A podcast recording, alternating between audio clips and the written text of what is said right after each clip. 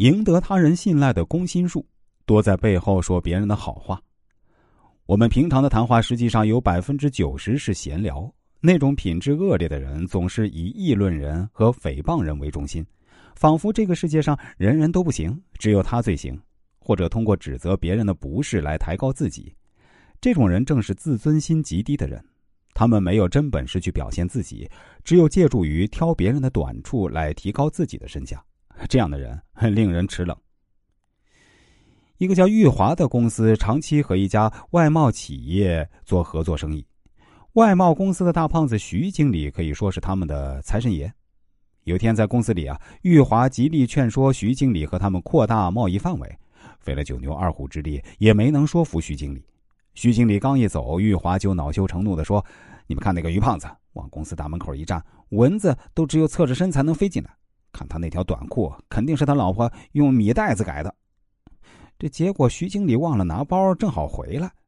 虽然旁人不断的给玉华使眼色，但他是越说越得意，全然没注意这徐经理就在自己身后。过了一会儿，这玉华才发现人们都不笑了，一回头恰好看到徐经理涨得发紫的脸。玉华当时那种尴尬劲儿就甭提了。别人赶紧打圆场：“啊，这玉华这家伙就是嘴巴讨厌。”玉华也急忙陪着笑脸道歉，说自己喜欢开玩笑啊。徐经理当时没吭声就走了。那之后啊，虽然玉华多次请徐经理吃饭，想方设法赔礼道歉，但关系始终恢复不到以前的样子了，合作生意因此也少了很多。这就是背后说人坏话的代价。做人做事有这样一条规则：判断别人，你自己也被别人判断。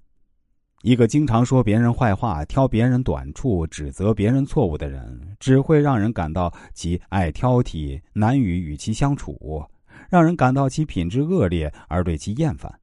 如果你总是认为这个也不好、那个也不行，人人都有问题，那么只能说明你自己不善于与人相处，自己有问题。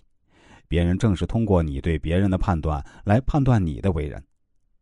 喜欢听好听话，似乎是人的一种天性。当来自社会他人的赞美使其自尊心、荣誉感得到满足时，人们便会情不自禁的感到愉悦和鼓舞，并对说话者产生亲切感。这时，彼此之间的心理距离就会因一句好话而缩短靠近，自然就为交际的成功创造了必要的条件。背后说别人的好话，远比当面恭维别人说好话效果好得多。我们在背后说他人的好话，是很容易传到对方耳朵里去的。